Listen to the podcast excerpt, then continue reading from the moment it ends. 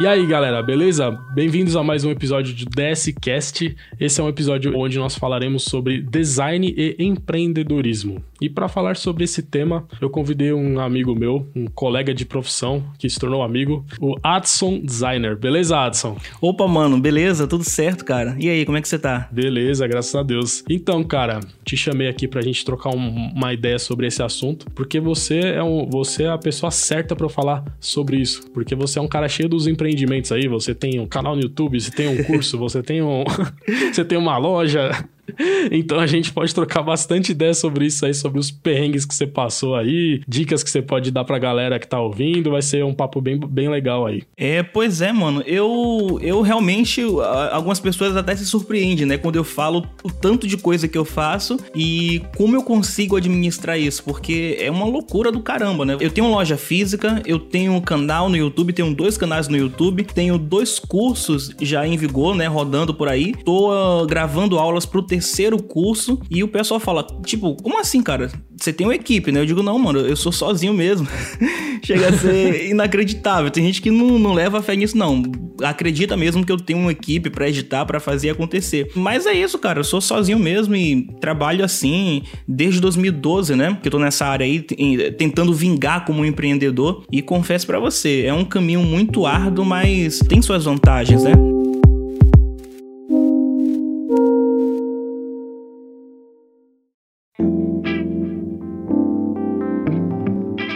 Só para começar, você pode fazer uma pequena apresentação. Eu acho difícil que alguém não que esteja ouvindo esse podcast não te conheça, mas você pode fazer uma breve apresentação assim sobre o que, que você faz atualmente, seus principais projetos e já falar das suas redes sociais para quem não te conhece ainda possa te seguir. Cara, assim, eu acredito que é, de fato ainda tem alguém com certeza que, que, que não conhece meu trabalho, mas bom, vai conhecer a partir de agora. Assim, mano, desde 2012 eu me assumi como designer gráfico, né? E já comecei com a loja. Se eu for contar uma história história muito antes disso. É uma história muito longa, né? Onde eu fui jogado, assim, empurrado dentro do design. Nem sabia que se chamava assim, né? Como design. E eu fui substitu substituir uma pessoa que criava envelopes, né? Pra aí, materiais de campanhas religiosas. E essa pessoa foi transferida para um outro setor. E eu tava lá, era a única pessoa que ajudava ele. E o rapaz falou: Olha, tu tava aí perto dele, fica aí, te vira, vai vendo o que você pode fazer aí. Então fui meio que empurrado lá, né? Eu tinha que me virar de qualquer jeito para poder criar aquilo que o outro rapaz criava. E aí eu fui tendo que aprender aprender na tora, cara. Você com certeza deve lembrar que no ano de 2007, 2008 por aí, YouTube era meio que um mato para esse negócio de tutorial, né? Não era todo mundo Sim, que, que tinha um canal para assim postar algum conteúdo sobre software ou te dar um passo a passo. Então, eu tinha que me arriscar mesmo nos blogs, ou, ou então vendo tutorial gringo mesmo, né? Tipo, colocando slow motion ali e ver onde é que o cara clicava para eu clicar também e, e, tentando me virar. E foi assim que eu, que eu vim, né? Quando chegou em 2012, eu tomei a decisão de que eu iria montar uma gráfica assim. Do, 2012 é são 365 dias, né? Parece que foi no início quando eu falo assim, mas não foi. Eu trabalhei CLT, tal, tá? juntei um dinheiro, né? E ali pelos meados de março, talvez, eu saí desse emprego para poder me arriscar com minha própria loja. Então, no ano de 2012, março de 2012, foi quando eu montei minha primeira loja, né, no ramo de gráfica rápida. E assim, cara, deu muito ruim, deu deu muito errado mesmo assim. E eu tava bem animado, né? Bem animado mesmo. Falei, vou, vou montar essa loja aqui. Se eu fizer dois serviços tal por mês, eu consigo tirar tanto e tal, aquela coisa, né, cara, que você fica assim bem empolgadão mesmo, achando que todo dia tu vai ter cliente e vai fazer dinheiro que só. E aí deu bem ruim porque eu não conseguia pagar o aluguel direito, que já era muito barato. Energia, nem se fala. Mas é com os erros que a gente vai aprendendo, né? Eu tive que fechar essa loja, fiquei com um pouco de dívida, né? Tive que voltar a trabalhar para alguém para conseguir quitar tudo isso, mas graças a Deus ficou de experiência, né? Eu tive que voltar depois um pouco mais preparado, tipo, já tinha guardado um pouco de um, um, um capital, né? Deixado um dinheiro em stand-by, porque se de repente desse ruim por três meses, eu poderia sair dali sem ficar com débito com um, o proprietário do ponto e outras coisas por sinal. E foi assim, em 2012 eu montei minha primeira loja e aí fui mudando de ponto, crescendo, fui estudando um pouco mais, me aprimorando no, no design gráfico e até que consegui montar uma loja legal, né? Com a estrutura melhor, com materiais assim melhores também que, que assim, me davam a, a oportunidade de oferecer um, uma qualidade melhor nas impressões e tudo mais. E de 2012 pra cá foi praticamente só no design. Eu não, eu não, tive outra atividade, né, de trabalho a não ser design gráfico. Então, de lá pra cá, mano, eu só empreendo, só tô nessa área. É legal ver, ouvir você falar isso, porque tem até aquela história que você já contou algumas vezes da, da época que você trabalhava como faxineiro, né, que você passou uns perrengues lá. É. É, isso não quer dizer que agora é fácil, né? Provavelmente agora você trabalha mais do que você jamais trabalhou. Mas só que é diferente você trabalhar com uma coisa que você gosta, né? Do... É, então, quando as pessoas é, pensam assim, ah, vou ser meu próprio patrão tal, eu acho que na cabeça de muita gente tem que ela vai ficar um pouco mais descansada. E na verdade é bem o contrário, porque se tu não trabalhar, tu não ganha. Então, assim, quando você trabalha CLT, eu acho que é até por isso que muita gente fecha a cabeça, né? Fica meio que bitolado ali achando que o CLT é uma segurança pelo fato de que faça chuva, faça sol, né? O correto é que ela receba o salário dela. Mas também é só aquilo, tipo, não vai passar, é aquele dinheiro, faça chuva, faça sol também, não, não tem um mais. E quando eu, eu vim trabalhar para mim mesmo, mano, eu tive que trabalhar muito dobrado e faço isso até hoje, assim. É dar um pau do caramba mesmo para conseguir levantar uma renda legal, pagar as contas e tem dinheiro para viver, né? Que não dá para você ficar trabalhando só para poder pagar a conta. Então, quando eu saí desse trabalho lá de faxineiro, eu segurei um, um, um, trocado nas mãos, foi com ele que eu fiz o investimento nessa loja e tal. E, assim, é, é uma experiência, né? Eu não posso negar que trabalhar assim pros outros é uma experiência, porque quando você sai dali, você sai um pouco até mais animado. Você fala, não, vou, agora eu vou trabalhar para mim, vou montar meu próprio negócio, você sai com muito gás. E é como você falou, cara, o trabalho é, é dobrado, tá ligado? Você parece que vai trabalhar menos, mas não é. Você trabalha dobrado mesmo. É, eu vivo a mesma experiência aqui.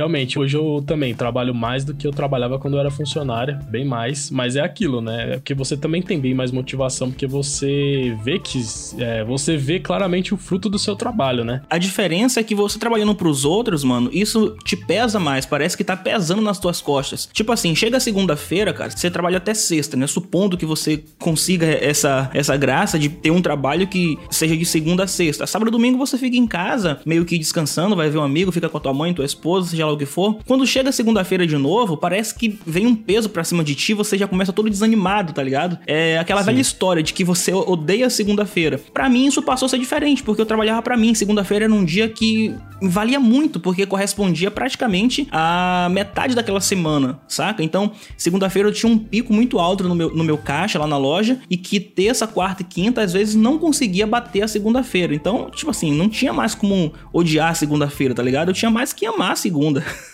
é, porque esse, a motivação é bem diferente, né? Uhum. Mesmo, é, por exemplo, é, grande parte, eu, eu, atualmente, pessoalmente falando, né? Mesmo que grande parte do meu faturamento hoje vem de um trabalho que eu não faço bem para mim, assim, não é do, dos meus negócios pessoais, eu, eu faço prestando serviço para clientes, ainda assim é diferente, assim, eu sabendo que são os meus clientes que eu me relaciono direto com eles, que eu tô desenvolvendo aquele relacionamento, tô é, aumentando meu portfólio, você, você sente que você tá evoluindo, assim, sabe? E muitas vezes na empresa eu me sentia meio estagnado, assim, tipo, você até vê o trabalho sendo construído, uma evolução da empresa, mas não necessariamente essa evolução é proporcional a você, entendeu? Você meio que tá naquela mesma situação, você quer dar o seu melhor, que você tá evoluindo como profissional, mas você sente ainda, você sente que você fazendo o corpo mole, você trabalhando muito, meio que dá na mesma no final para você, sabe? Então, até psicologicamente é diferente a motivação.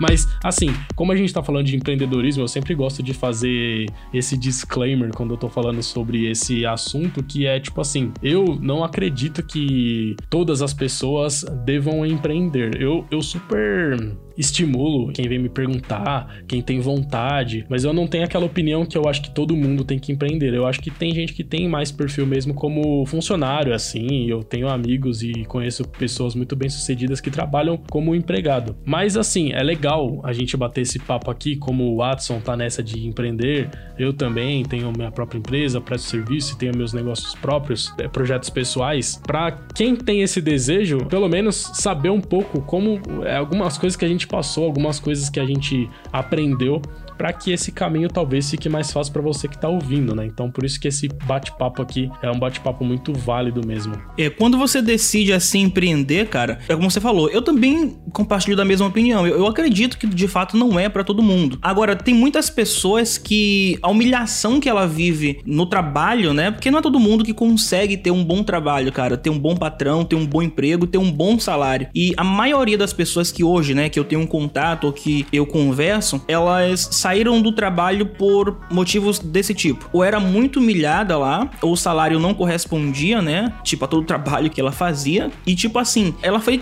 meio que obrigada a entrar no empreendedorismo. E eu acho que isso até é um problema, porque é, geralmente as pessoas que entram uh, por uma situação como essa, ela entra completamente despreparada. São pessoas que lá na frente talvez vai ter uma frustração porque não vai conseguir lidar com tudo, gerenciar tempo, gerenciar caixa e uma cambada de outras coisas mais que acaba dando errado, o que faz a pessoa contrair até dívidas e tudo mais na frente. Então, aí ela acaba voltando, né, tendo que voltar a trabalhar de, de carteira assinada e tudo mais. Como você falou, mano, que nem, nem é todo mundo, né, que tem um perfil de empreendedor. Eu também penso assim. Agora, eu acredito também Daniel, que dá para a pessoa construir isso dentro dela. É meio que com o empreendedor tem muito a ver com, com o seu eu mesmo, né? É uma coisa muito particular, depende de força de vontade, garra mesmo, tudo mais. Mas fora isso, você também tem como empreender seguindo, por exemplo, um curso de administração, por exemplo, que você tem uma uhum. noção para poder administrar uma empresa, questões de finanças e tantas outras coisas mais. Você pode talvez não ter o mesmo sucesso de que uma pessoa que, tipo assim, já tem o um empreendedorismo no sangue mesmo, né? É, foi sempre o sonho dela, a vontade dela, mas acredito que dá para ter bons resultados sim como empreendedor, mesmo que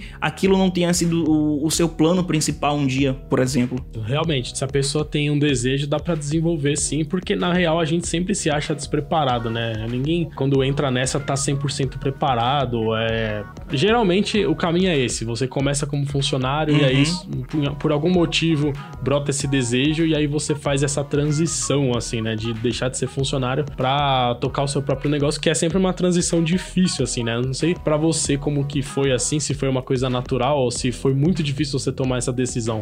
Então, cara, eu de fato, eu nunca me adaptei a trabalhar para alguém, saca? Eu sempre fui uma pessoa muito rebelde, tá ligado? Eu, tipo, eu não consigo muito, assim, seguir as regras direitinho e, ah, você tem que estar tá aqui tal horário e tal. Eu meio que fazia isso porque eu tinha que fazer. É, eu ficava meio que uma obrigação e aquilo vai me incomodava demais, saca? Ó, tal hora você tem que estar tá aqui, tal hora você tem que sair. Antes de você sair, faça isso. Então, o meu perfil não condizia muito com cumprir regras, cumprir normas. Então eu tinha duas opções ou me esforçar muito para poder ser um bom funcionário, né? E não ficar, enfim, fazendo um trabalho errado. E o que acarretava que me chateava demais, porque eu, eu era meio que uma obrigação, né? Ou eu fazia tudo mal feito para fazer a minha vontade. Então, partindo desse princípio, eu sempre pensei em, um, em, algum momento ter o meu próprio negócio. Talvez não com design, não, era o que passava na minha cabeça, mas alguma coisa para mim eu iria fazer. Eu, eu, com certeza eu não iria ficar trabalhando para os outros e, enfim, tendo que cumprir uma tabela, um horário e coisas assim. Eu sempre quis ter minha liberdade, fazer do meu jeito. Se eu quero trabalhar até tal hora, eu trabalho. Se eu quiser ficar um pouco até mais tarde, eu, eu fico. Se eu quiser me dar o luxo de folgar dois, três dias, eu faço isso. Eu sempre pensei que em algum momento da minha vida eu alcançaria esse, esse ponto, tá ligado? Isso realmente é um grande diferencial, né? Se por um lado você perde algumas, entre aspas, garantias, assim, a gente tem um, uma vida um pouco mais instável, digamos assim, é. né? Você precisa se preparar melhor em questão de reserva de emergência, esse tipo de coisa, porque se acontecer de você não ter mais trabalho, você não vai ter um seguro-desemprego, você não vai ter as garantias que um empregado, um empregado tem. Eu acho que isso até é o grande empecilho para muitas pessoas, né? Ela pensa, cara, e se der errado? Aí amanhã eu tô ah, perdido, total. vou fazer o que amanhã? E inclusive, cara, se a pessoa pensa assim, eu, eu digo para ela que espere mais, ó. Se você tá na dúvida, nem faz, porque é aí que dá errado mesmo. Porque tudo que você faz assim com medo já tem uma grande chance de dar ruim, tá ligado? Então, se você não tá muito confiante, se você tá achando que não vai dar muito bom, é melhor você ficar onde você tá mesmo, trabalhando para alguém, tentando adquirir ali experiência ou até mesmo segurança com relação financeira mesmo. Tipo assim, eu, eu vou montar um negócio, mas eu vou ter já uma reserva aqui. Tem uma, uma mensagem, eu vi enfim, há tempos atrás, em, em, um portal do Sebrae, que ele falava sobre o estruturamento né, de uma empresa. O quanto tempo eles consideram uma empresa estruturada ou consolidada no mercado. E passava de dois anos nessa matéria que eu li. Ou seja, cara, imagina só, eles consideram que uma empresa se consolidou depois que ela ficou ali dois anos já no mercado, pagando os seus impostos e tal. Então, tipo assim, eu, se eu fosse começar agora, eu não começaria mais do zero, eu já começaria com pelo menos um capital de um ano, assim, saca? Pretendo alugar um ponto, vou ter que colocar a internet nesse ponto, vou ter que gastar com isso, com aquilo, eu fazia logo um balanço e via todos os meus gastos multiplicado por 10, 12 meses, por exemplo, e só pensaria em montar alguma coisa quando eu tivesse a garantia desse dinheiro, tá ligado? Porque se por um instante desse ruim, eu não sairia no preju é, prejuízo que eu digo, não sairia em dívida, pelo menos eu tentei, mas não sairia endividado e guardaria o que me sobrou, cara, para tentar em outra coisa ou simplesmente deixar guardado mesmo e voltar a trabalhar para alguém, tá ligado? Então eu acho assim que o grande problema hoje das pessoas é. Problema que eu digo, o grande empecilho é justamente quando ela para pra pensar que ela não tem segurança, né? Ela, a qualquer momento pode dar ruim ela ficar, enfim, a ver navios. Ah, é verdade. Ter um planejamento é, é importante mesmo para evitar, né? Não tem como você evitar 100%, mas pelo menos para você minimizar a possibilidade de, de dar errado no seu projeto, né? é. né? E, assim, acredito que a maioria das pessoas que estão vindo esse podcast são designers ou estudantes dessa área. E uma coisa legal da, da nossa área aqui é que você não precisa, foi o que eu fiz, foi, foi o que aconteceu no meu caso. Você não precisa começar assim, ser radical, sabe? Você tá trabalhando agora como funcionário, aí você vai lá, pede demissão e começa a sua empresa do zero. Você pode começar a fazer uns freelas em paralelo, entendeu?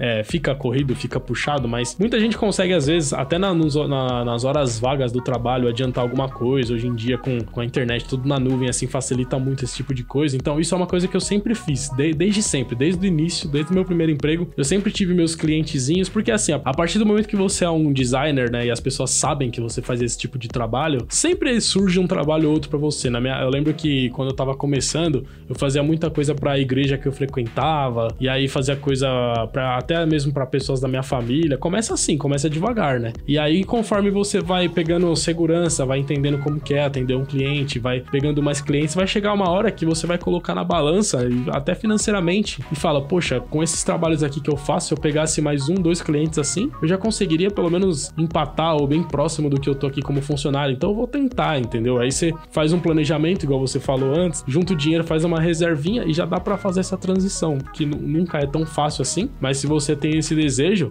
eu vejo que essa é a melhor forma, assim, é você ir fazendo essa transição, assim, gradativamente, né? A não ser que alguma coisa aconteça e você, numa necessidade, que nem agora, durante essa pandemia, né? Muita gente começou a empreender pela necessidade, assim mesmo, né? É, foi meio que obrigado, né? É, exatamente. Mas em situações normais, assim, eu vejo mesmo como, como essa transição gradual, assim, como a ideal. Você vai testando, você vai, aos poucos, assim, você vai testando, mas também eu vejo que é o ideal você ter um pouco de coragem, assim, arriscar um pouco, eu diria. Porque se você também for esperar ter todo o dinheiro, todas as coisas, ter o cliente ideal assim, nossa, você nunca vai fazer essa transição, sabe? É uma mescla, né? É um equilíbrio entre você arriscar e você fazer um planejamento, mas assim, arriscando também, entendeu? Porque é difícil, você, a gente nunca se acha 100% preparado, né? Essa é a verdade. A gente sempre acha que tá faltando alguma coisa. Então, pela minha experiência, a, a sugestão que eu sempre dou é não espera também muito ter as condições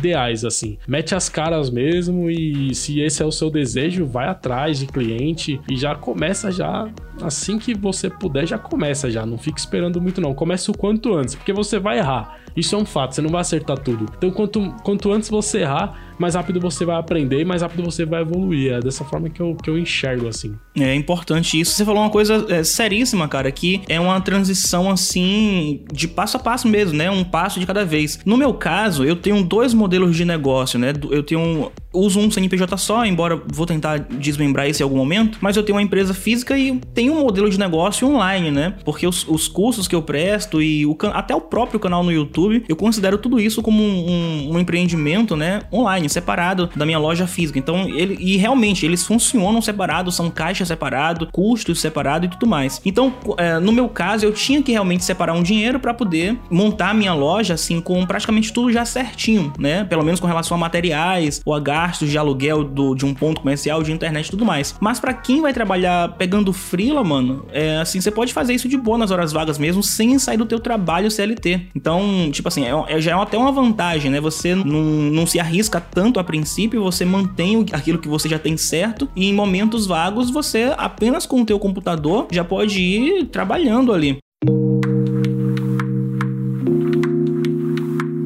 Uma coisa, cara, eu peguei muito serviço, assim, para as redes sociais e para Instagram mesmo, para Instagram de igreja, principalmente nesse período de, de pandemia. Então, tipo assim, eu só preciso de um computador, tá ligado? Inclusive de um computador, assim, bem top, porque o, o que eu faço no CorelDRAW eram artes bem simples e que eu conseguiria fazer facilmente se eu tivesse um trabalho CLT em paralelo, porque eu tinha os meus prazos, né? Tinha e tenho os meus prazos com os meus clientes e meu investimento é muito baixo. É, é tipo zero. Um computador eu já tenho, computador, então eu só fechava ali mesmo um, um compromisso com eles, de tantas criações por semana e tal, pegava o dinheiro e se eu tivesse um trabalho, por exemplo, eu faria ele de boa. Por exemplo, eu conseguiria resolver um problema de dois, três, quatro, até cinco clientes só no sábado e no domingo. É, é puxado de, de fato, mas assim, se você, se você quer mesmo fazer isso e um dia poder fazer de fato a migração total, é, no começo vai ser difícil mesmo, vai ter que dar um pau do caramba mesmo. Com certeza. Pouco trabalho não vai ser isso é, isso é fato. Dinheiro fácil não existe, né? Existe muito trabalho e aprendendo com os erros e, e o resultado desse trabalho. E um, uma coisa que eu sempre percebo é, é, o seguinte: eu lembro quando eu trabalhava em gráfico, muitas vezes o meu patrão ficava revoltado. Às vezes eu via ele reclamando assim, ele até brincava. Ele falava assim: ah, eu sou o, próprio otário, tipo, fazendo um trocadilho com a palavra proprietário, né? Quando dava uns problemas assim, ele querendo dizer assim: ah, é, ser dono, eu sou dono, então só eu, só eu que me lasco, assim. Aí é lógico que eu nunca falei isso para ele, né? Porque eu não ia querer arranjar uma treta com o meu chefe, mas eu pensava assim, tá, beleza, ele tá reclamando que ele é o dono da, da gráfica e por isso que ele passa por os problemas, mas eu duvido que ele abriria a mão agora de ter essa gráfica para voltar a trabalhar como funcionário é. em alguma outra gráfica. duvido. Você pode perceber que dificilmente, por mais perrengue que o cara passe, dificilmente o cara vai querer abrir mão de ser um empreendedor para voltar a ser funcionário, porque realmente a liberdade que isso te proporciona, essa é um, é um dos principais fatores, né? A liberdade que te proporciona de você é, ter horários flexíveis, esse tipo de coisa é muito legal. Mas principalmente essa, esse lado da motivação, assim, de você saber que só depende de você, sabe? Se você trabalhar mais, você vai ganhar mais e ponto, entendeu? Então, consequentemente, você acaba trabalhando mais mesmo. Não é só porque tem mais trabalho, é porque você tá mais motivado mesmo. Quantas vezes você não ficou até meia-noite trabalhando? Eu lembro até quando a gente fez a, o teste lá pra live que a gente gravou no seu canal. A gente parou aquele teste, era tipo, sei lá, 10 e pouco da noite. Você falou que ia gravar vários vídeos assim, sabe? então, cara, é normal. Quantas vezes a gente não fica até meia-noite gravando? Não que isso seja recomendável, né? Não é o recomendável, é, é bom descansar e tudo. Mas às vezes você trabalha, no, no final do dia você percebe e pensa: caramba, eu trabalhei bem mais, mas eu nem vi o tempo passar, sabe? Porque eu tô tão envolvido nos meus projetos, tô tão motivado para ver logo o resultado disso, que no final você acaba trabalhando mais mesmo, mas pesa menos, né? essa é a verdade. Antes eu trabalhava 8 horas na empresa, ficava, sei lá, uma hora para ir, uma hora para voltar, eu sentia que eu trabalhava mais do que agora. Hoje eu trabalho mais tempo, trabalho de casa, não perco tempo no trânsito, mas no final do dia passa mais rápido, trabalho bem mais motivado, é muito diferente mesmo, é muito diferente. É, eu não sei até que ponto, né, cara, isso é saudável, a gente acaba trabalhando muito, mas veja bem, mano, ó, esses dias, por exemplo, eu não tô indo na loja, tá? Eu tenho duas pessoas que trabalham para mim lá, uma pela manhã, uma pela tarde, um rapaz é fixo no turno da tarde a, e tem a, a esposa dele que uh, não é fixa, mas ela tira uns dias lá para mim. Mas esses dias que tem um decreto aqui no bairro e não tô podendo abrir a gráfica, então tô indo para 15 dias que a loja tá fechada, não, não posso abrir. Tá aí um, um, problema e tanto, porque eu vou ter que pagar aluguel, saca? Vou ter que pagar energia, vou ter que pagar o acesso hum. à internet, mesmo com o negócio lá fechado. Mas beleza. Aí eu tenho esse outro trabalho, eu, eu, eu tô. Minha vida tá seguindo normal. Meus valores estão entrando, minhas contas estão sendo pagas, porque eu, tô, eu posso trabalhar aqui do meu quarto. Então, tipo assim, eu tô trabalhando aqui, mano, e às vezes minha esposa chega aqui, me dá um café, fala, ó, oh, quer um café aqui e tal. Eu largo o trabalho aqui, vou ali, tomo um café com ela, vejo uma notícia na TV, ouço uma música, sento um pouco no sofá, depois volto pro meu trabalho. Cara, eu priorizo demais. Eu não consigo viver sem isso mais, de verdade. Assim, é, é, é muito louco, porque mesmo que você tá trabalhando, você já, já se descontraiu um pouco e tal. Tudo bem, você tem que ter assim bem um compromisso, porque senão isso acaba virando uma procrastinação, né? Você vai e não volta mais. Quando você volta, já passou um tempo do caramba, você já, já deixou de trabalho atrasado. É, enfim, você tem que ser muito disciplinado, mano, para você se assumir assim como um empreendedor e até porque tudo depende exclusivamente de você. Assim, se você não trabalha, você não ganha, tá? Se você trabalha mais, consequentemente, você vai ganhar mais. Pelo menos na, na teoria era pra ser assim. Você vai ganhar mais. E, tipo assim, você tem, tem que ter muita disciplina realmente, porque senão você larga de mão e a vaca vai pro brejo. Quando você pensar que não, já passou um tempo do caramba, seus clientes tá aí cobrando material e, tudo atrasado. Mas mesmo assim, eu acho que vale a pena, ah, para mim, para mim vale muito a pena o risco. Eu prefiro investir em me disciplinar do que ter alguém me impondo um horário ou o que eu tenho que fazer, tá ligado? Eu não consigo mais me adaptar a isso. Hoje mesmo eu tava finalizando a edição de um vídeo e de repente minha esposa veio aqui foi até isso hoje, né? Pegou um café, trouxe aqui, sentou um pouco do meu lado, eu continuei editando o vídeo e enquanto o vídeo renderizava, eu saí, fui lá na varanda, tomei um ar, a gente trocou uma ideia lá, ficou conversando tal, botei até uma música e deixei uma sequência, né? Eu, eu ponho tudo em, sequência, então deixei renderizando aí uns seis vídeos. Então, tipo assim, se eu estivesse trabalhando para alguém, até mesmo nessa mesma mesma área, saca? Se eu fosse designer de uma agência, por exemplo, eu não poderia fazer isso jamais. Então, essa liberdade que você ser um empreendedor, né? Você trabalhar por conta te proporciona, para mim é tipo assim, vale ouro mesmo. Eu, eu, eu, não consigo trocar isso hoje por nada. E digo mais, cara, a gente trabalha, obviamente, para, enfim, ganhar dinheiro, ter nosso dinheiro na mão, fazer nossas coisas e tal. Se alguém me oferecesse um valor a mais do que o que eu ganho hoje, né? Teria que ser assim, uma oferta bem tentadora para eu aceitar. E mesmo assim, mano, eu não posso te dar certeza hoje, tá? Mas eu não sei se eu aceitaria, tá ligado? Porque é tipo você ganhar muito dinheiro e, tipo, vai fazer o que com esse dinheiro, tá ligado? Você trabalha de segunda a segunda praticamente, de segunda a sábado, aí tu vai fazer o que com isso? Tu vai ganhar um bocado de dinheiro e não pode gastar, não pode sair para dar um passeio, não pode falar, ah, essa semana aí não, não vou trabalhar, vou deixar alguém trabalhando lá e tal. Então, essas coisas eh, não dá para trocar. Eu prefiro ganhar até um valor menor, se fosse o caso, mas ter o controle do meu tempo. Falar, olha, hoje eu vou ficar de boa aqui, não vou fazer nada. Pegar minha esposa, dar um passeio, na casa da minha mãe, de um parente e tal. Prefiro ter esse controle controle sobre meu tempo, sobre tudo, enfim, do que talvez trocar tudo isso por um valor de salário maior, enfim. Ah, com certeza. Você tava falando agora sobre isso, que às vezes é, você coloca aí pra renderizar, que nem hoje, e aí você deu um tempo tal. Putz, isso é uma coisa que eu odiava quando eu trabalhava como funcionário, que era essa obrigação de você sempre ter que se sentir que você tá trabalhando, não você não poder ter um momento assim parado, entendeu? para respirar. Porque a, a realidade é a seguinte: você trabalha oito horas, mas trabalhar, trabalhar mesmo, dificilmente você trabalha oito horas sem parar na empresa. Vai ter um momento que você vai dar uma parada, que você vai tomar um café, que você não produz tanto assim, né? E aí, nossa, eu lembro desses momentos assim, que às vezes eu, eu lembro que eu tinha um trabalho, vai, eu, eu, eu trabalhava até, sei lá, seis da tarde. E eu sei que eu poderia terminar aquele trabalho às três da tarde. Depois eu ia ficar das três às seis sem fazer nada. então eu fazia de tudo pra, tipo assim, não terminar o trabalho antes das seis, sabe? E fazendo devagar pra não terminar antes das seis, porque a pior sensação do mundo era terminar o trabalho às três e ficar das três às seis sem ter o que fazer. Porque você não poderia, tipo, abrir uma rede social e ficar olhando. Porque todo mundo ia olhar para você e falar, vagabundo, né? É, e isso consome o cara, pô. Você tá ali e fala, por que eu não posso simplesmente largar isso aqui e sair, mano? Não tem uma. Eu já Nossa, finalizei exatamente. o trabalho. E como eu falei, eu sempre tive freela, sempre, sempre, pelo menos um clientinho, eu sempre tive para fazer por fora, que fazia à noite, assim, ou no final de semana. Então, às vezes eu pensava, caramba, eu tenho trabalho lá em casa para fazer e eu tô aqui parado, sem fazer nada, enrolando, esperando dar o horário de bater o cartão para sair para pegar um, metrô lotado, demorar uma hora para chegar em casa. Nossa, sério, isso me consumia demais por dentro. Assim. Cara, tá aí outra coisa que não. Mano, eu não consigo. Eu não tenho um veículo próprio, certo? Não tenho um veículo próprio. Então, tipo assim, há um tempo atrás é, só tinha táxi, né? Então, táxi, eu não sei como era aí na, aí na tua região, mas aqui custava um olho e um rim. Então Ah, não, é muito caro. É, não dava pra andar. Quando lançou esse negócio de carro por aplicativo, Uber, que foi o mais popular aqui, tudo que eu tinha que fazer, eu fazia de Uber, cara. De Uber. Eu penso, se eu tô trabalhando para alguém, meu transporte não ia ser um Uber, eu tinha que sair cedo, saca? E tipo assim, eu não sei como é contigo, mas eu já peguei o ônibus lotado cedo, eu tinha que sair 5 e meia da manhã para limpar os, os apartamentos, os, o, os andares, e sempre era lotado. As pessoas vão e vêm estressadas, cara, dentro do ônibus. O motorista tá estressado, Sim. o cobrador tá estressado. Ninguém quer estar tá ali, né? É, ninguém quer estar tá ali. É um clima muito pesado e você fica ali, o pessoal tombando em você e tem que segurar aqui em cima, passa ali o braço em ti. É uma loucura. Quando você volta, eu largava isso aí por volta de 5 e meia da tarde e só vinha chegar em casa por volta de 7 e pouca, 8 da noite. Então, tipo assim, cara, eu largava 5 e meia, só chegava a 8.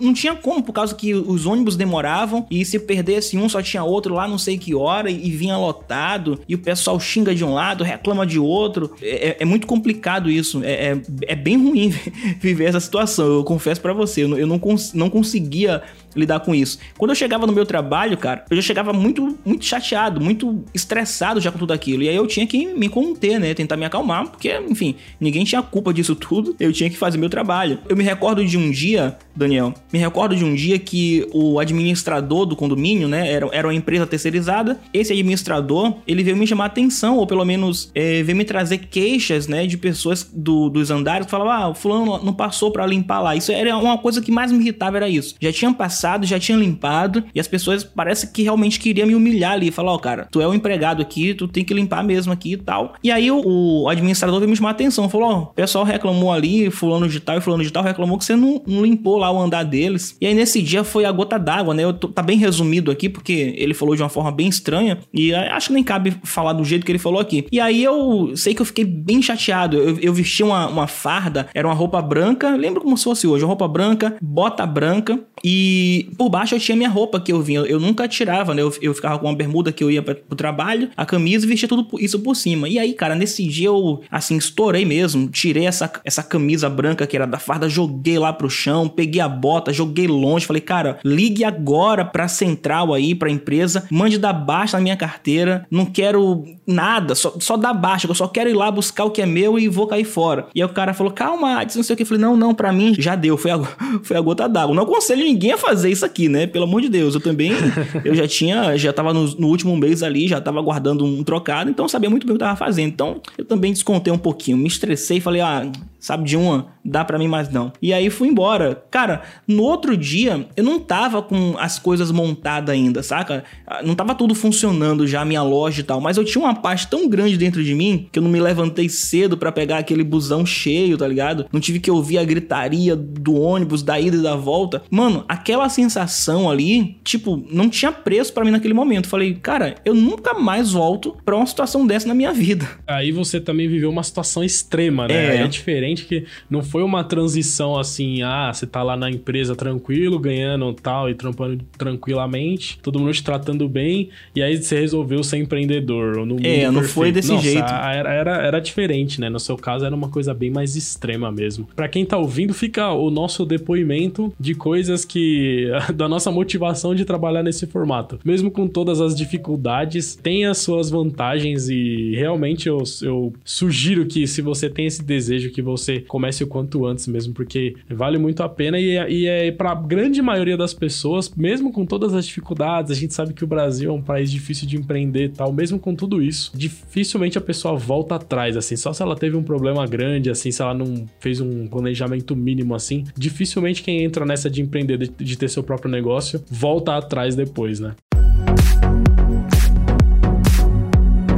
Então, Adson, então agora para continuar o nosso assunto aqui, eu queria saber de você quais os maiores desafios que você enxerga para um empreendedor designer. Você pode falar até coisas bem específicas suas. Você tá na Bahia aí, né? Você mora em Salvador mesmo? É, eu moro em Salvador, cara. Certo. Então, aí na sua região, assim, você enxerga algum, alguma dificuldade específica? Você acha que é uma coisa geral, assim, do mercado? Qual a sua opinião sobre isso? O maior desafio de um empreendedor designer? Então, eu, eu não sou muito de dar desculpa, né? Como eu vejo muita gente falando que é um mercado prostituído ou coisa do tipo. Aqui, por incrível que pareça, em Salvador, eu até que acho o serviço bem valorizado. Eu aplico alguns preços aqui que geralmente quando eu falo isso em algum vídeo, algumas pessoas até se surpreendem, né? E perguntam, cara, você tá morando aonde? É Rio de Janeiro, São Paulo? Eu não tô em Salvador mesmo, tô na Bahia. Então, tipo assim, eu, eu não acho ruim ou, ou coisa do tipo, desvalorizado o meu tipo de serviço aqui, mas tem um, um desafio, né? Um, um, vou dizer um problema, mas que realmente é, é uma dificuldade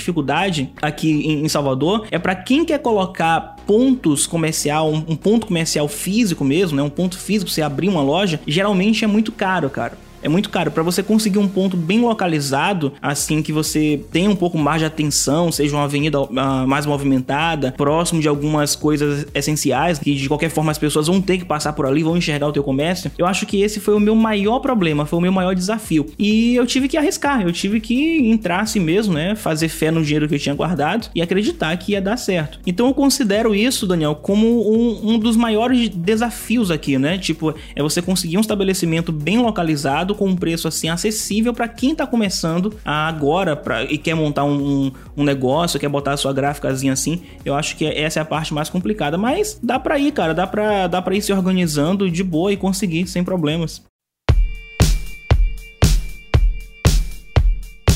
Então, beleza, Adson. Então, último bloco aqui do nosso podcast pra gente finalizar, eu gostaria que você desse algumas dicas para quem tá começando na área de design e tem esse desejo de empreender. Dicas que você daria pro pequeno Adson que tá começando, se você pudesse voltar no tempo. Certeza, mano, que eu fa falaria para ele começar antes, né, pela teoria. Eu sei que é muito complicado isso, eu acho que praticamente ninguém faz isso, todo mundo faz o caminho inverso, começa primeiro aprendendo os programas e depois mantém o interesse e vai tentar ir um pouco mais fundo, né? Até porque tem aquela questão de caixa rápida, você tem que levantar um dinheiro e aí você tem que fazer alguma coisa para levantar essa renda e tal. Mas se eu pudesse, né, eu começaria pela teoria, estudando de fato o que é o design, como o design pode ajudar as pessoas, focaria um pouco mais nos problemas, né, das pessoas que eu quero atender, separaria um nicho, cara. Eu tenho percebido que há um, um, um problema muito grande nisso, acho que as pessoas não se atentaram ainda, uh, a grande maioria começa atuando como um designer generalista e acaba se cansando mais, perdendo mais tempo, não foca em algo. Então a dica que eu daria para mim e dou para quem tá começando agora é: procure um, um público, um grupo de pessoas, né, para você atender, foque nessas pessoas, entenda qual é o problema dela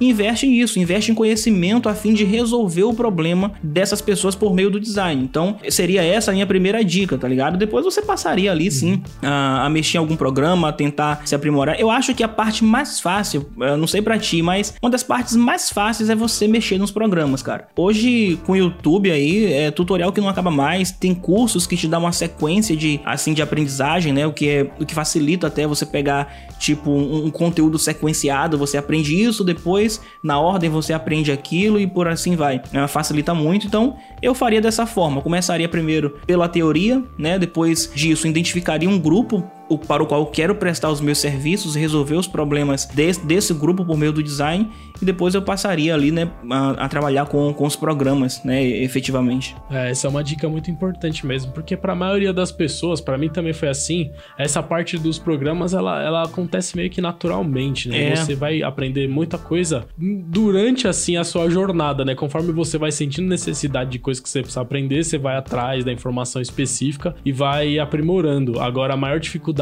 para quem quer partir para essa parte do empreendedorismo é você saber lidar com a parte de, atendimento. Às vezes tem gente que se dá muito bem com atendimento, mas tem muita gente que tem dificuldade nisso, não sabe muito lidar com o cliente. Sabe fazer o trabalho muito bem, mas não sabe muito bem a, a como lidar com o cliente. Então é bom estudar sobre isso. A parte de como você se apresentar, como você. E hoje em dia que é tudo online, né? Sei lá, se você tiver o desejo de ter um site, correr atrás dessa parte assim de domínio, de apresentação, o seu marketing mesmo, digital, né? Redes esse tipo de coisa, essa, essa necessidade hoje de produzir conteúdo para você ter uma presença presença, essa parte do marketing, da presença e fazer uma coisa que tenha sentido, né? Não só o conteúdo pelo conteúdo, uma coisa que tenha sentido para você, para o seu objetivo, o seu posicionamento. Entender isso é, é uma coisa muito difícil mesmo. É... é, hoje mais do que nunca, assim, cara, é, me permita, a pessoa tem, tem que entender disso, da, da, como as redes sociais funcionam, como é que ela consegue alcançar o público-alvo dela dela. Eu tenho feito, inclusive, uma sequência de vídeos no, no meu canal falando sobre isso. Porque veja só, Daniel, eu tenho um perfil no Instagram, ok? O meu perfil ele tem um foco que é falar para outros designers sobre design gráfico em si, sobre empreender com design gráfico. Então,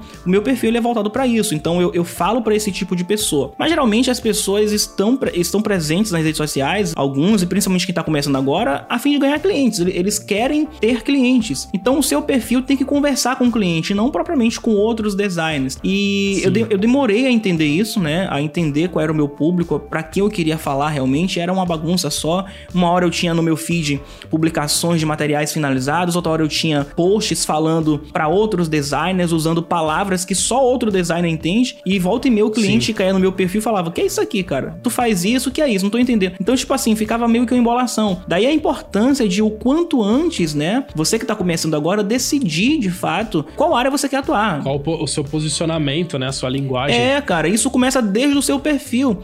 Porque é, eu, eu falava, inclusive, isso. Se você quer falar, você, tá, você mora no Brasil, onde, sei lá, cara, 99% das pessoas falam português aqui. Se eu começo a falar inglês aqui, eu tenho que, no mínimo, ter escolhido assim um grupo para eu conversar, porque a maioria das pessoas não vão me entender. Se eu quero falar para um Sim. grupo de estrangeiros que moram no Brasil ou para uma pequena parcela de brasileiros que conseguem falar e entender uma outra língua, ótimo, eu tô bem, eu, eu tô falando diretamente para aquele grupo. Mas eu tô falando a fim de que as pessoas, sei lá, seja obrigada a entender que eu tô falando inglês ou coisa do tipo, vai dar ruim. A maior parte das pessoas não vai querer te ouvir, simplesmente vai virar as costas e ir embora. É assim mesmo no Instagram. Você tem que saber para quem você tá falando. Que se você ficar falando aleatoriamente, cara, você fala sozinho, essa é a verdade. Você fica lá postando para ninguém. Uma hora ou outra alguém curte teu post e daí não te traz resultado, não converte uma venda, enfim, você não paga suas contas, você não consegue sair do lugar. Você fica até se enganando, publicando lá, tendo seguidores, seguidores, mas nenhum cliente. Então, assim, não faz muito sentido, tá ligado? Então, o quanto antes você decidir qual público, qual grupo, qual nicho, né? A palavra, eu acho que hoje do ano. O quanto antes você descobrir isso, mais fácil para você investir em conhecimento para atender esse grupo. Daí eu, eu, eu, acho realmente que fica mais fácil. Exatamente. E essa dica que você deu, eu acho que ela é até bem mais específica pro Instagram do que pro YouTube, é. né? Porque eu percebo que as redes, elas, essas duas redes, elas funcionam bem diferentes, né? O YouTube, se você publicar o conteúdo bem feito, ele vai acontecer só com o conteúdo. Agora, o Instagram Instagram, ele necessita do, do relacionamento, né? Não adianta só o conteúdo. A linguagem no Instagram é muito, é muito mais importante, assim, sabe? O, a, o posicionamento, a pessoa que você quer atingir, assim, né? Porque é uma, o Instagram é uma rede que a pessoa que te segue, ela tá um pouco mais próxima de você ali, né? É. Ele, ele, ele proporciona isso. Então, se você começa falando pro público A, e aí pessoas do público A vão começar a te seguir, e aí do nada você começa a postar outro tipo de publicação, a pessoa simplesmente desconecta com você você, para de seguir você e pronto, né? E aí fica uma coisa muito dispersa, né? E aí você tem que ficar começando tudo de novo, cara, porque dá a entender que você tá que agora você quer falar para aquele público B. Então, a galera do público A já não tá ligado, mas não quer mais saber de você. Ou seja, você tava com, sei lá, mil pessoas do público A interagindo com você. Do nada você começa a falar de B. Quem é do A fala assim, ué, não tá mais me interessando, vou cair fora. Aí vai você começar do zero, montar um público B. E aí você fica nessa inconstância, uma hora é A, uma hora B, uma hora é C, você não sai do lugar, você fica nisso aí direto. Eu não sei com você, cara, se você já percebeu isso, mas Uh, o meu Instagram ele, ele melhorou muito, não sei, não sei no seu, mas o meu Instagram melhorou muito quando eu, eu decidi, eu, eu me defini, eu falei, eu vou falar sobre isso aqui para essas pessoas aqui. Então, por mais que eu compartilho nos stories um pouco de bastidores, é bem melhor do que eu ficar uma hora compartilhando conteúdo no feed para cliente e outra hora ficar compartilhando conteúdo no feed para outros profissionais. É, o Instagram, como você falou, é muito mais de, de assim de uma relação, né? E converte, mano. Se, se Inclusive, fica aqui um, uma dica: se você quer trabalhar nas redes sociais, se você quer montar um trabalho online para vender, seja lá o que for, cara sabe? Você, você trabalha até como afiliado mesmo, pela Hotmart, Eduz, Monetize e tantas outras. Você trabalha como afiliado, ou você tem um produto que você quer vender, ou você quer captar clientes de forma online mesmo. Assim, começa pelo Instagram. Vai no Instagram porque dá bom mesmo. Eu tô criando outro perfil, Daniel, no Instagram, e ele tá assim com uns 18 inscritos, né? 18 seguidores. E só que ele é muito Sim. nichado, ele é muito focado no cliente final. Eu senti essa necessidade. E alguém me perguntou, cara, como é que você vai conseguir administrar? Mostrar é, tantos perfis. Você tem um que você fala para designers, você tem um perfil pessoal, você tem um perfil agora para falar com clientes. E é, é, muito simples, na verdade, isso não é nem assim complicado para mim. No meu perfil para designers, é, eu já tenho ali um, um, conteúdo assim meio que certo, porque é simplesmente compartilhar o que eu faço, né? A minha profissão, eu dou dicas daquilo uhum. que eu vivo. Então, assim, é muito mais fácil você falar o que você vive. Meu perfil pessoal ele é neutro, eu, eu não uso, eu, eu quero postar uma foto, eu não preciso legendar porque eu não tenho intenção de ganhar seguidores. Eu, enfim, compartilho alguma coisa com a família, marco minha esposa e por aí vai. Já esse outro perfil, ele tem foco de fato no cliente. Eu descobri um método de trabalho onde eu posso enviar qualquer material impresso, praticamente, para qualquer lugar do Brasil. Tipo, eu tô aqui em Salvador, eu atendo um cliente de São Paulo e eu tenho uma logística totalmente free, onde essa, essa empresa, essa gráfica, pega o meu material e entrega na casa do meu cliente lá do outro lado. Eu não conseguiria captar esses clientes com o meu perfil voltado para designers, então eu tive que realmente desvincular isso, criar um perfil onde eu mostro para o cliente o material finalizado. Olha, eu faço cartão de visita, eu faço tag, eu tiro a foto de um cartão já pronto, posto ali, ou então até mesmo crio um mockup, posto ali, marco a pessoa que comprou aquele cartão para poder a pessoa ver que não é fictício, ver que é uma coisa real. Até se quiser também tirar informação com a cliente e por aí vai. Isso tem me, me dado um retorno assim bem bom, cara, porque era uma coisa que eu não estava fazendo antes. E então você vê como essa parada assim, ela acaba sendo até um pouco escalável, né? Você começa de uma coisa Sim. que vai puxando outra. Eu posso vender tanto a arte somente, como posso vender um material impresso. Enfim,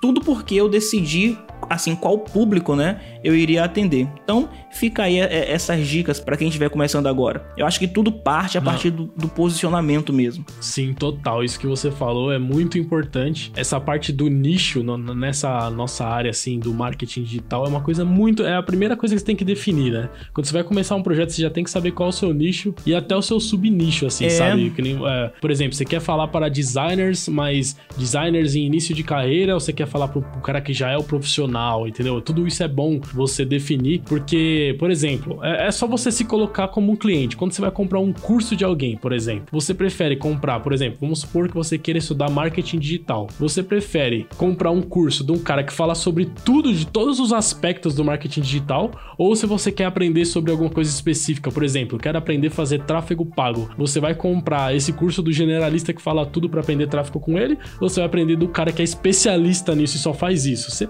lógico que você vai preferir pegar do, do especialista, né? O cara só faz isso. O cara é mestre nesse é, ramo específico, nessa ramificação do marketing digital. Então as pessoas sempre vão preferir o, o cara que é o especialista, o cara que é focado, o cara que fala especificamente para um grupo que é menor, só que você acaba engajando muito mais aquele público menor, mais focado, né? É, isso é tão eficaz para você ver, não só no marketing digital, mas eu uso muito do marketing digital, mas não propriamente voltado pro design, sabe? Eu, eu volto às técnicas do marketing digital, a copy, as publicações, as, as imagens chamativas para o design, para conquistar clientes de design gráfico. Isso é tão funcional, essa questão de, de nicho. Eu costumo fazer uma analogia que é a seguinte: você tá no meio de, sei lá, você é um, um policial, talvez, tá acontecendo aí algum um, um tipo de confronto, bandidos de um lado, você e sua equipe de outro lado, e geralmente os bandidos ou pessoas despreparadas elas, sei lá, ela tem uma arma de poder de fogo muito grande, uma metralhadora. Ela sai atirando para tudo quanto é lado, cara. A probabilidade de ela só perder munição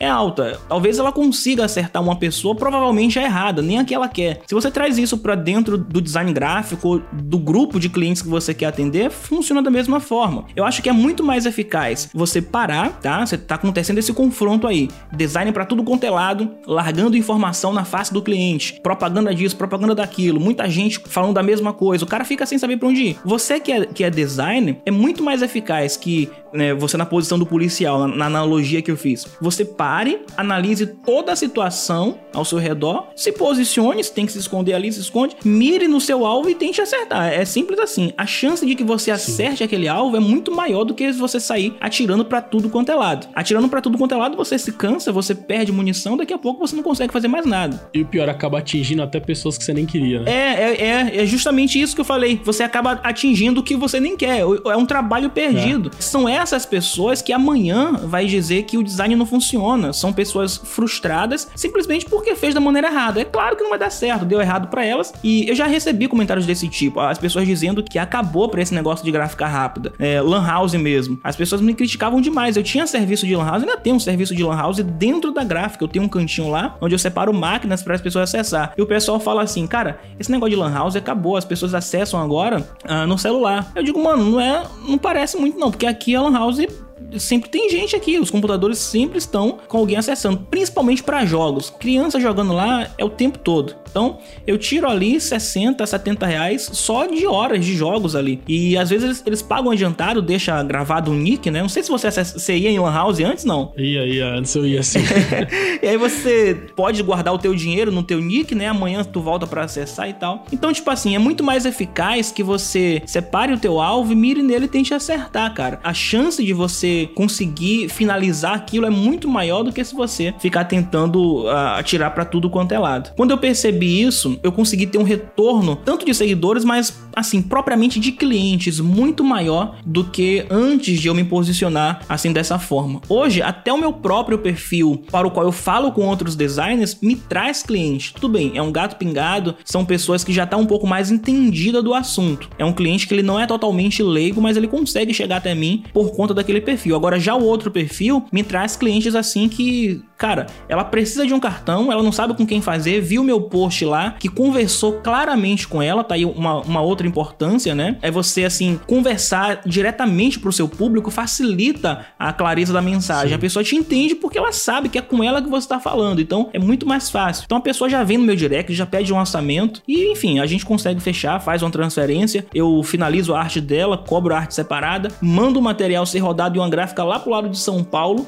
e essa gráfica se encarrega de finalizar, de fazer toda a parte de logística e mandar o material para casa dela. Então, tipo assim, é muito bom, mano. Ah, muito bom, muito bom, Adson. Esse papo aqui, tenho certeza que foi muito proveitoso para quem ouve, para quem quer empreender, até mesmo para quem não quer empreender. Tenho certeza que a pessoa pode ter tirado muitas, muitas, muitos insights, né, como dizem. É, tomara, cara. Muitas dicas boas para aplicar aí no seu dia a dia, na sua carreira. Quero agradecer, Adson, pela sua presença aqui no DScast e é, agradeço pelo convite de ter participado lá da live no seu canal também. Para finalizar, fala aí o seu, faz o seu auto jabá e fala aí os seus links, como que a pessoa que não te conhece pode te seguir, conhecer melhor o seu trabalho. Pronto, eu que agradeço, cara. Antes de tudo, eu que agradeço pelo convite. Eu, eu de verdade, assim, eu nunca imaginei que a gente poderia estar trocando uma ideia, cara, e chegar ao ponto de fazer uma live lá no YouTube. De verdade, nunca pensei nisso, né? Mas que bom, né, mano? Você vê como as coisas acontecem, assim, é bem, é bem louco mesmo. Eu fico muito feliz, agradeço de verdade uhum. de estar aqui. É bom, para quem não me conhece, eu tenho um canal no YouTube que leva o meu nome mesmo, Adson Soares, tá?